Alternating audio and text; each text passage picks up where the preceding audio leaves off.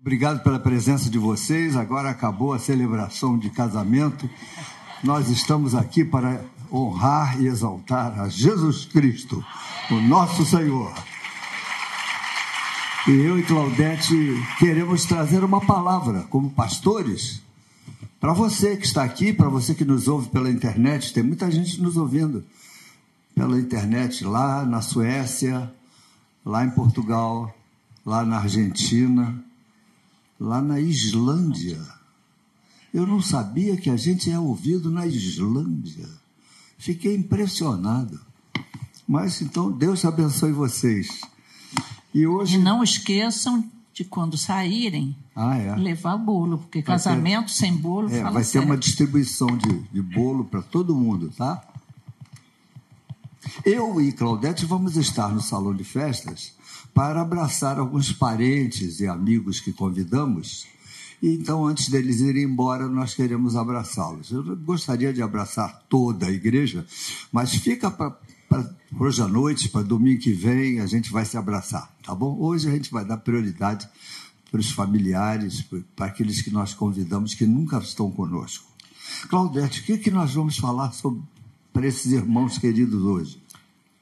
Um momento assim de família, eu acho que não tem é, palavra da Bíblia mais própria do que falar de restauração, de reencontro, de perdão. E essa palavra, porque não, não, não existe família perfeita, não é verdade? Existe família abençoada por Deus, que supera momentos difíceis, momentos tristes. Mas o Senhor Jesus, lá no Evangelho de Lucas, ele nos dá uma lição de relacionamento, que é a parábola do filho pródigo. Ou a parábola do pai bondoso. bondoso e perdoador. Nós nem sabemos qual é o melhor título para essa parábola: se é o filho que voltou ou o pai que o recebeu. Por isso, Paulo Brito, com essa voz linda que Deus lhe deu, ele vai ler do verso 11 ao verso 24 de Lucas 15. Uma Presta das... atenção nesse texto. Nós queremos sempre tirar da leitura bíblica princípios. Quando a gente estuda e lê a Bíblia, o que nós lemos é importante mas os princípios são muito importantes. E essa, essa parábola tem princípios que eu gostaria que você avivasse no seu coração e na sua memória. Certo homem tinha dois filhos. O mais moço deles disse ao pai: Pai, dá-me a parte dos bens que me cabe. E ele lhes repartiu os haveres. Passados não muitos dias, o filho mais novo, mais moço, ajuntando tudo o que era seu, partiu para uma terra distante e lá dissipou todos os seus bens, vivendo dissolutamente. Depois de ter consumido tudo, sobreveio àquele país uma grande fome e uma Covid também. É possível. E ele começou a passar necessidade. Então ele foi e se agregou a um dos cidadãos daquela terra, e este o mandou para seus campos guardar porcos. Porcos. E ele era família judia, judeu não come porco. Então guardar porco era o, o, o restolho mas de qualquer maneira ali desejava ele fartar-se das alfarrobas que os porcos comiam mas ninguém lhe dava nada. Então, caindo em si, disse: Quantos trabalhadores de meu pai têm pão com fartura e eu aqui morro de fome? Levantar-me-ei, irei ter com meu pai e lhe direi: Pai, pequei contra o céu e diante de ti. Já não sou digno de ser chamado teu filho. Trata-me como um dos teus trabalhadores, e levantando-se foi para o seu pai. Vinha ele ainda longe quando seu pai o avistou e, compadecido dele, correndo, o abraçou e beijou. E o filho lhe disse: Pai, pequei contra o céu, diante de ti, já não sou digno de ser chamado teu filho. O pai, porém, disse aos seus servos: Trazei depressa a melhor roupa, vestiu, ponde-lhe um anel no dedo, sandálias nos pés. Trazei também e matai o novilho cevado.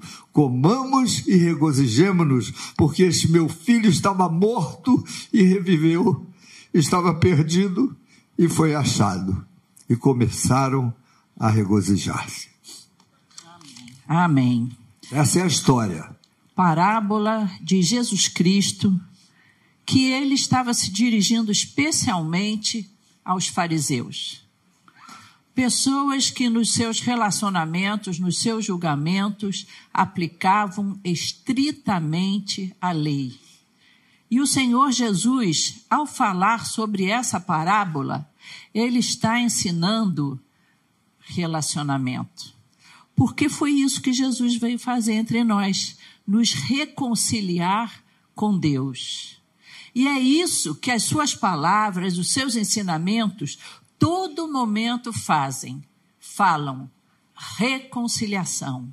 Reconciliação com Deus, reconciliação com família, reconciliação com amigos. Essa é a palavra de Deus para hoje pela manhã. O caminho de volta precisa sempre de boas lembranças. Aquele menino lá longe, passando necessidade, pensou no que ele tinha. Como era o tratamento na sua casa? Seu pai o tratava bem, com carinho.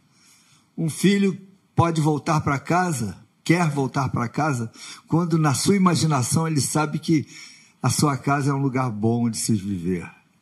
Então, nós que estamos aqui essa manhã, você precisa criar na sua casa, na sua família, um ambiente de tal forma que, se um dia alguém se afastar, ao pensar no que, no que tem na casa de vocês, possa dizer: Eu quero voltar. Eu quero conviver de novo com meu pai, com a minha mãe, com meus irmãos, a casa onde eu nasci. Eu, eu quero voltar. Infelizmente, existem algumas pessoas que não querem voltar porque dizem, eu já alguns já disseram para mim, meu pai nunca me deu um beijo. Meu pai nunca me tratou bem. Mamãe nunca me fez um carinho. Eu não tenho o menor desejo de conviver de novo com eles. Eu espero que aqui existam somente pessoas e famílias que, que tenham um clima de amor para receber de volta aquele que foi embora. Porque com certeza, irmãos, nos desencontros da vida sempre há o desgaste. E muitas vezes até eh, na família o desgaste de, de tomar decisões, de, de de repente não ser é, tem, os temperamentos, a convivência gera desgaste. Mas a gente tem que ter cuidado para não destruir pontes de deixar sempre uma possibilidade de retorno, seja para amizade, seja em relacionamento de pais com filhos, nós precisamos ter esse cuidado. E como é que eu deixo isso? Num ambiente de amor, num ambiente de consideração, num ambiente de carinho. Agora, a restauração exige fé. Você imagina, esse rapaz lembrou, na casa de meu pai a fartura.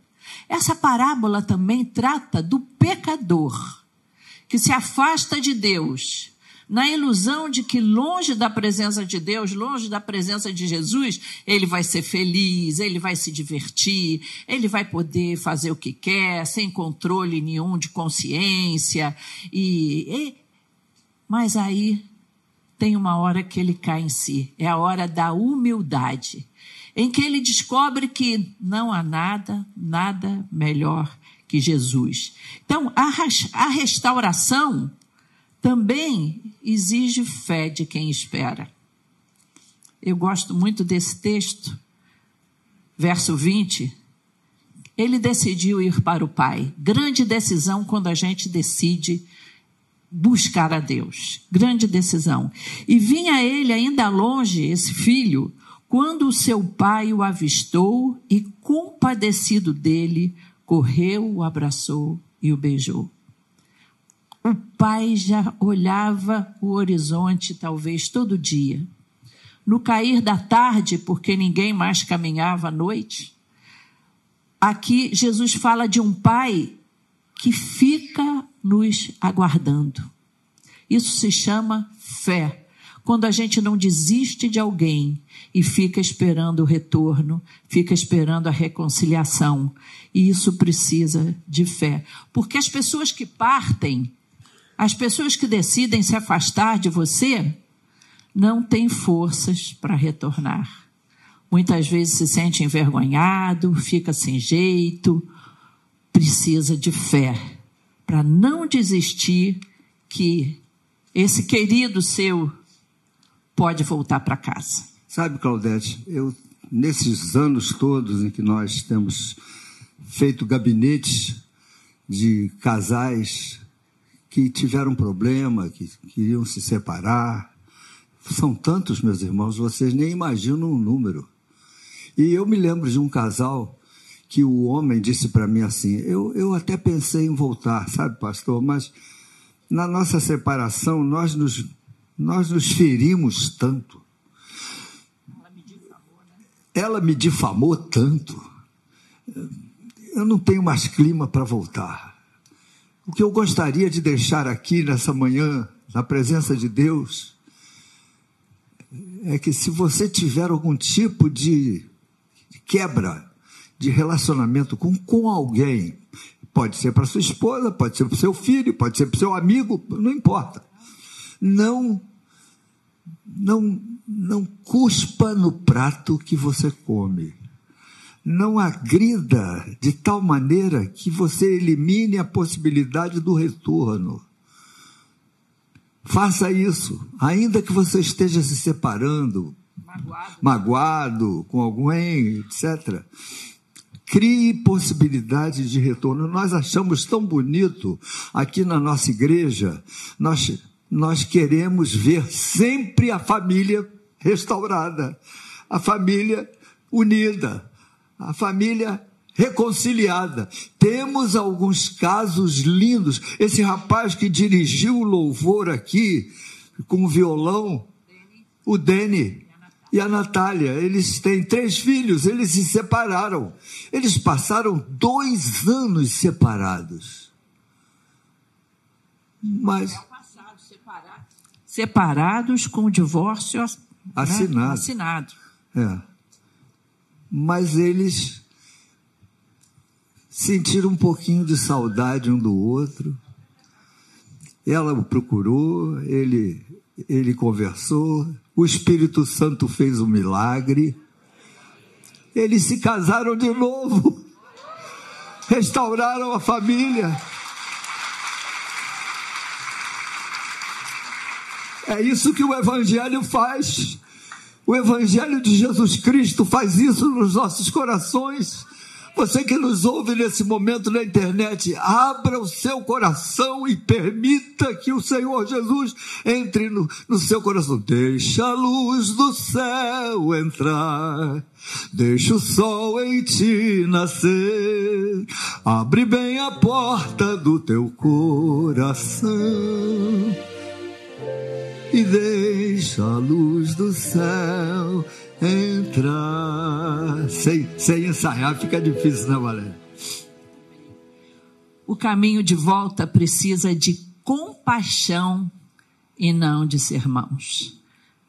Como eu aprendi com essa parábola? Porque, de modo geral, o caminho de volta de quem errou, a primeira coisa que você pensa é dar um, uma cariação, dá uma bronca.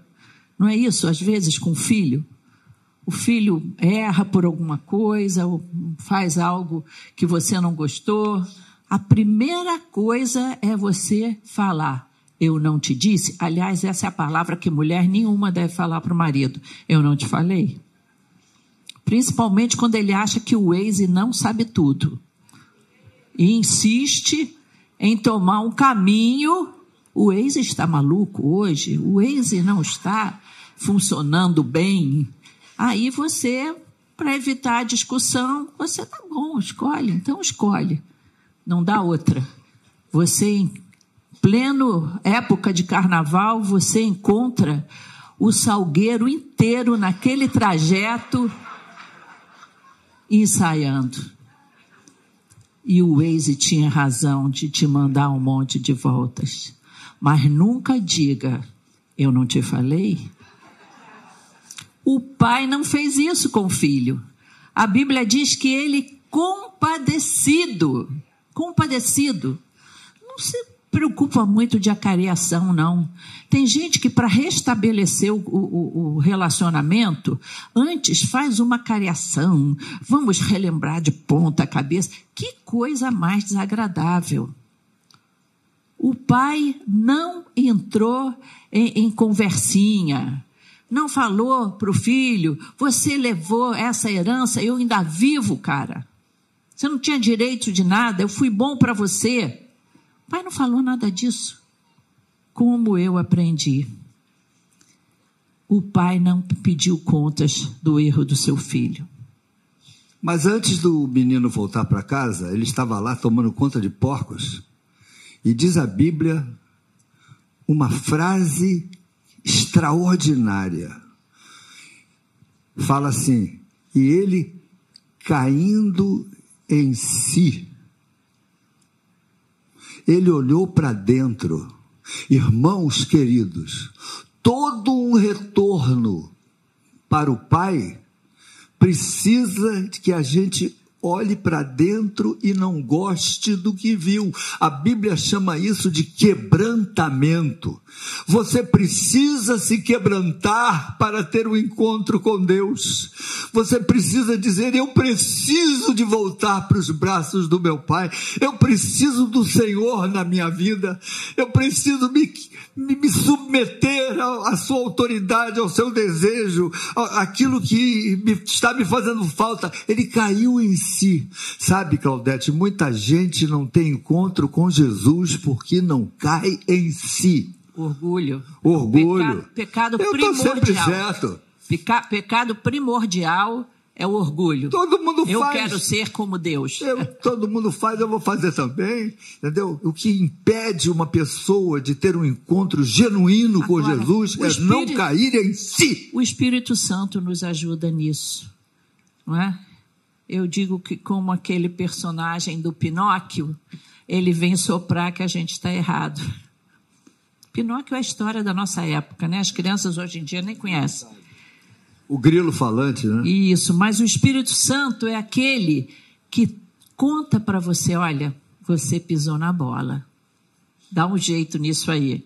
Agora, a atitude do pai é o nosso modelo de restauração. Como é que eu devo agir nos desencontros?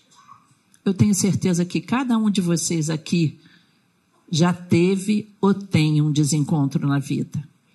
Todo mundo. Eu já tive os meus, você já teve os seus ou tem. Como agir? Olha o modelo aqui. Levantando-se, foi para o seu pai. Vinha ele ainda longe, quando seu pai o avistou e, compadecido dele, três atitudes do pai: correndo, o abraçou e o beijou. E o Claudete, ele beijou um menino que estava vindo sujo, mal cheiroso, sem tomar banho, suado. Mas para um pai, um filho nunca está sujo. Um pai não tem nojo de um menino quando é dele, o filho dele. Ele beija, ele abraça. Se está verdade. suado, é o suor mais gostoso do mundo. Diz a palavra de Deus que o pai correndo, o perdão tem pressa. Não deixa encruar.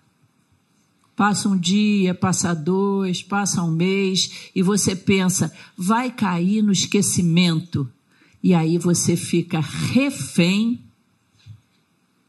daquela tristeza. Lindo que o pai correu, porque perdão é coisa que a gente precisa fazer imediatamente. Leva essa lembrança para casa hoje, se for preciso, dá uma ligação e faz como o Senhor Jesus ensinou. Coloca a vida para andar, porque quando você tem uma mágoa, uma tristeza, a vida emperra naquilo. Quando você tem um problema com alguém, entra ano, sai ano, aquilo não sai do teu coração.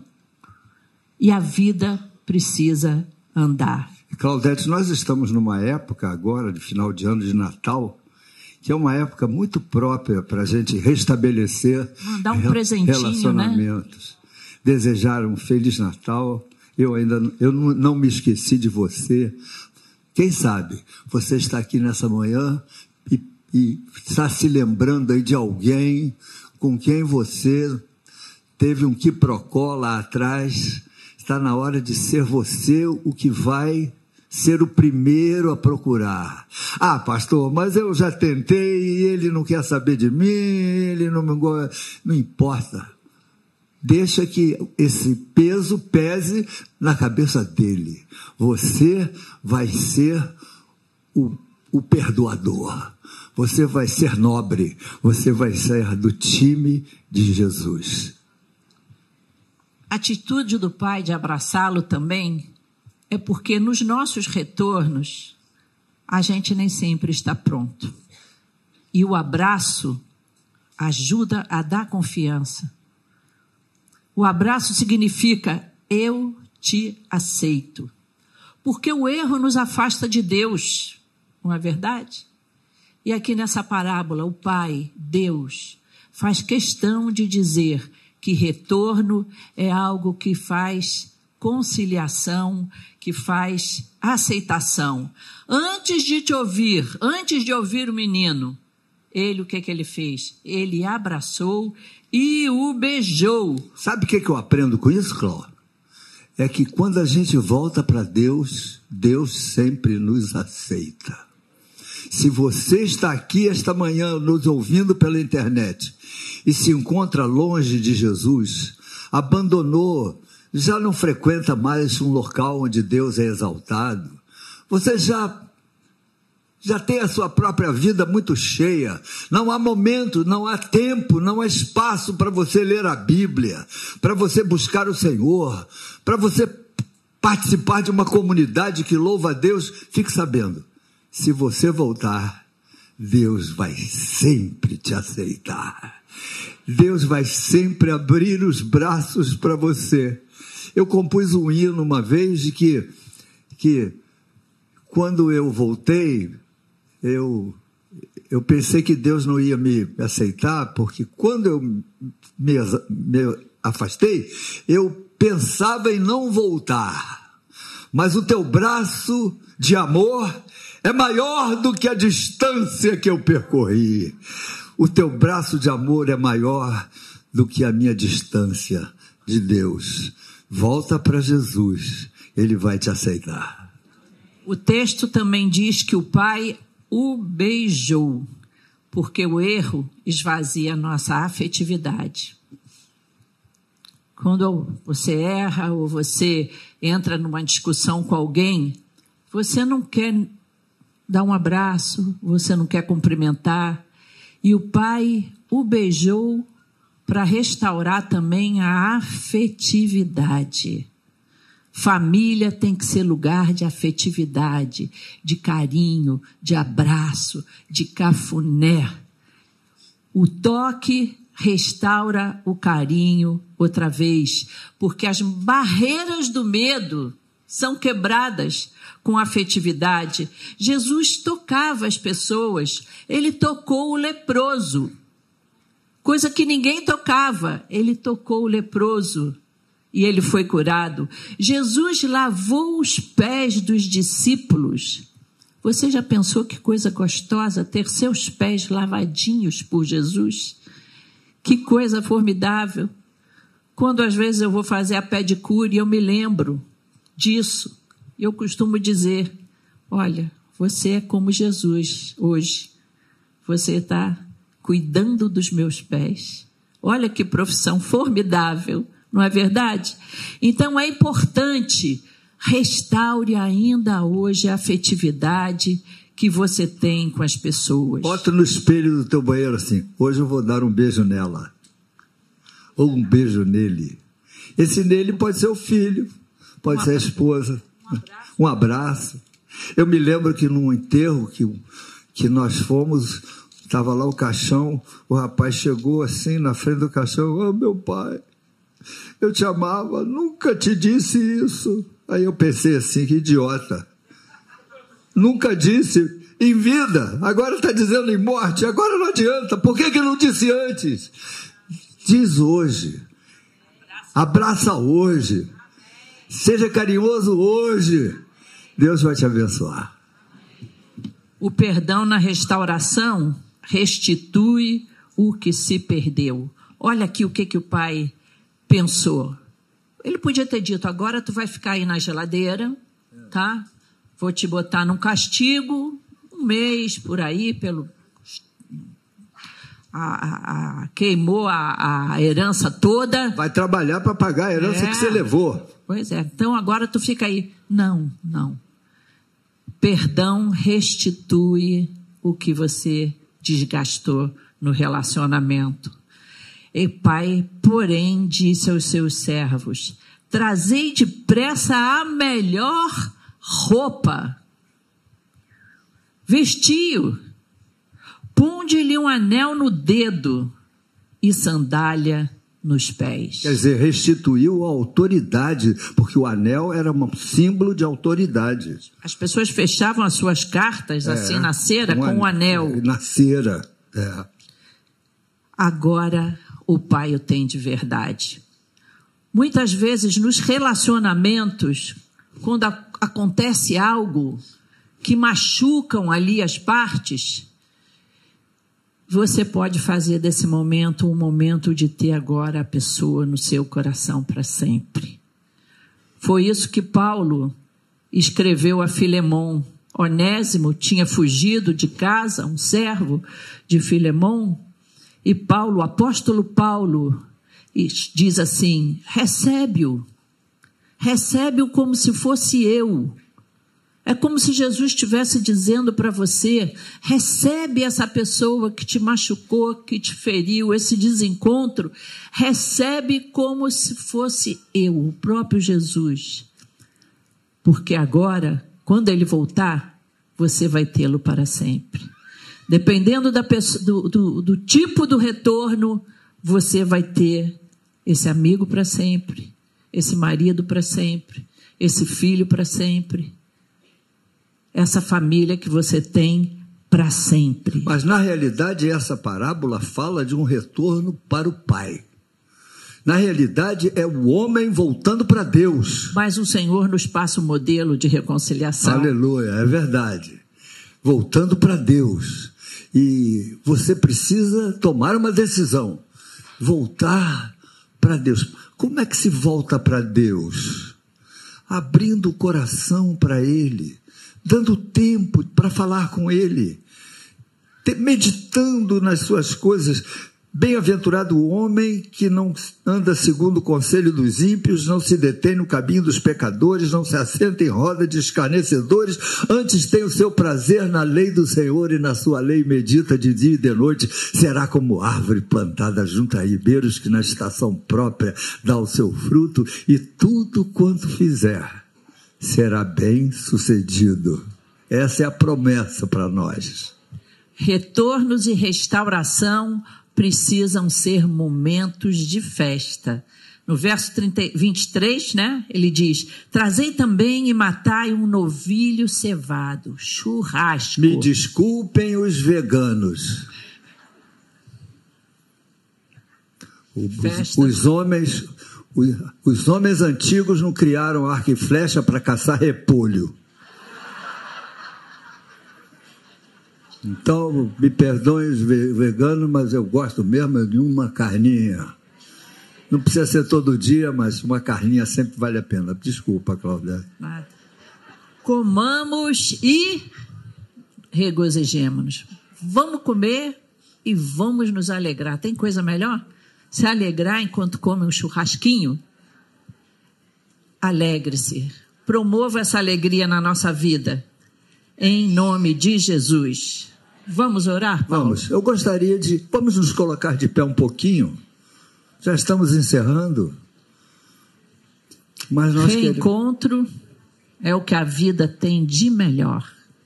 São os reencontros. Perdão, sentir-se perdoado, perdoar, é um grande presente que a vida nos dá. Tem que celebrar. Eu gostaria de orar por você que nos ouve pela internet nesse momento. Quem sabe você anda por aí como aquele filho pródigo, achando que tem direito de fazer tudo o que quer na sua vida, mas hoje pode ser um dia de reencontro, de voltar para casa, de cair em si. Meus irmãos, quando a gente cai em si, é o Espírito Santo que nos toca. Só cai em si para Deus quem é tocado por Deus. É Deus quem nos toca para que a gente caia em si. Mas se você cair em si, você precisa dizer: Meu Deus, me ajuda, me restaura, me muda, me quebranta, me perdoa eu quero renascer. Eu quero nascer de novo. Eu quero recomeçar.